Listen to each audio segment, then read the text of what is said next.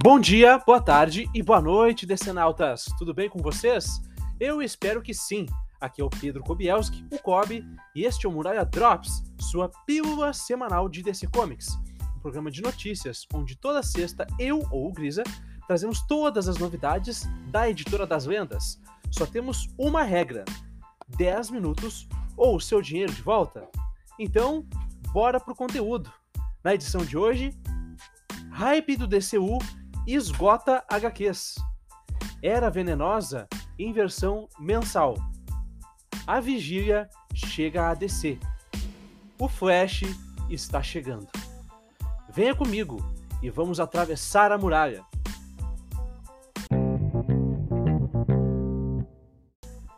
DCU de James Gunn esgota gibis. James Gunn está sendo muito claro em relação às suas inspirações para idealizar o DCU, o universo estendido da DC nos cinemas. E o que é legal é o seguinte: esta clareza está ajudando a alavancar vendas de quadrinhos da editora. É isso mesmo. O primeiro quadrinho a esgotar foi Supergirl Woman of Tomorrow, ou Supergirl A Mulher da Manhã. A HQ, que traz a jornada de Kara Zor-El pelo universo ao lado da alienígena Ruth Mary Null, e é escrita pelo Tom King, um dos arquitetos do novo DCU, como vocês sabem, porque vocês ouviram o Muralha Drops 21, né? E desenhado pela brasileira Bilkis Avery. O estoque desse gibi acabou lá nos Estados Unidos, o que obrigou a DC a promover reimpressões. O mesmo aconteceu no Brasil.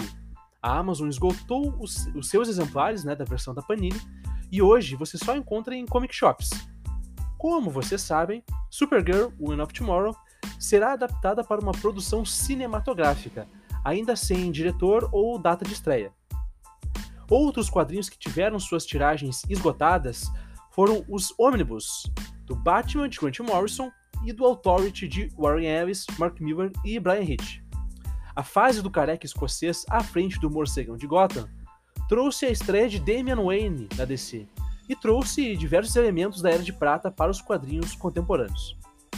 Essa fase será a grande inspiração de The Brave and the Bold, primeira produção a fazer a, a trazer né, a dupla dinâmica da DC para o cinema em quase 30 anos. O Authority, grupo de super-heróis revolucionários que surgiram dos, dos escombros de Stormwatch, antigo grupo do seu Wildstorm, também ganhará um filme. Além disso, a especulação financeira também impacta esses quadrinhos. Nos últimos dias, temos casos de edições singulares de Batman e Robin, de Grant Morrison, de Authority, de Warren Ellis, sendo vendidos por mais de 500 dólares. Bom, gostem ou não dos anúncios de James Gunn, o fato é que eles estão demonstrando muito claramente que as inspirações vêm diretamente do material base, certo?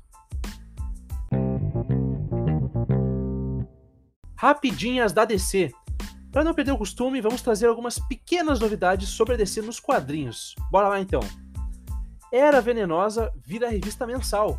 Um dos grandes sucessos recentes da DC, a minissérie da Era Venenosa foi promovida ao status de revista mensal. A publicação é roteirizada por G. Willow Wilson, criadora da Miss Marvel Kamala Khan, e ilustrada por Márcio Takara. Esse gibi tem tido ótimos resultados junto ao público e à crítica a vigília chega a descer. A última edição de Lazarus Planet trouxe a inclusão do grupo The Vigil, ou A Vigília.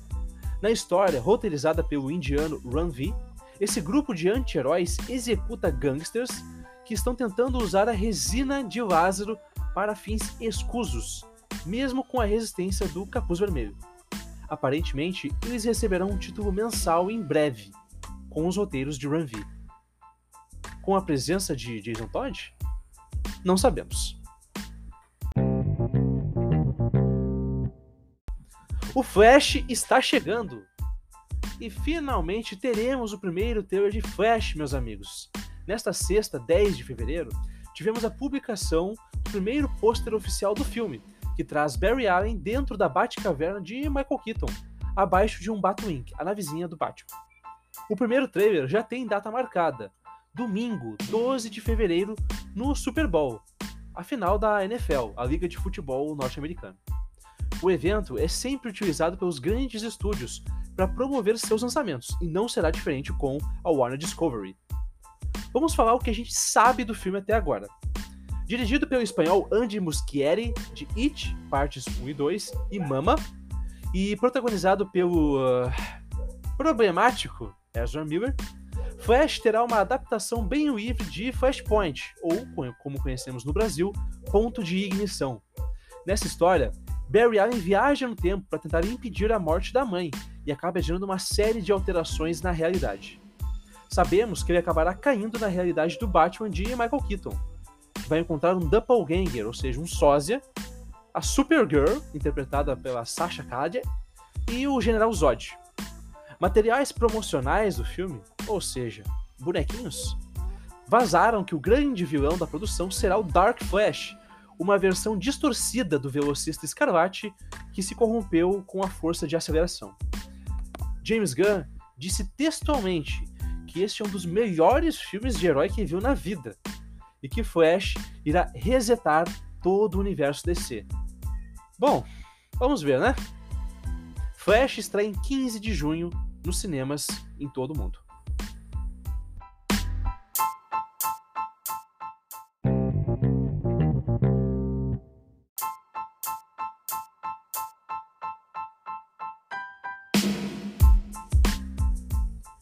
Bom, gente, esse foi o Muralha Drops dessa semana.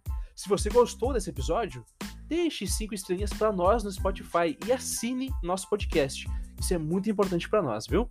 Enquanto isso, fale para os seus amigos e inimigos nos ouvirem. Estamos no Anchor, Spotify, Google Podcasts, Deezer, Apple Podcasts e tudo mais o que tiver por aí. Sigam o Muralha da Fonte nas redes sociais, arroba Muralha Podcast no Twitter, tudo junto. No Instagram é diferente, Muralha da Fonte Podcast, tudo junto também. Mura no Facebook é Muralha da Fonte. Sigam a mim, Pedro Kobielski, no Twitter, em arroba KobielskiPedro. No Instagram e no Facebook, o contrário, arroba Pedro Kobielski. Sigam também meus, meu parceiro nas picapes, o Grisa, no Twitter e no Instagram, como arroba brisagrisa. Até a próxima, gente! E não se esqueçam, a resposta está na fonte.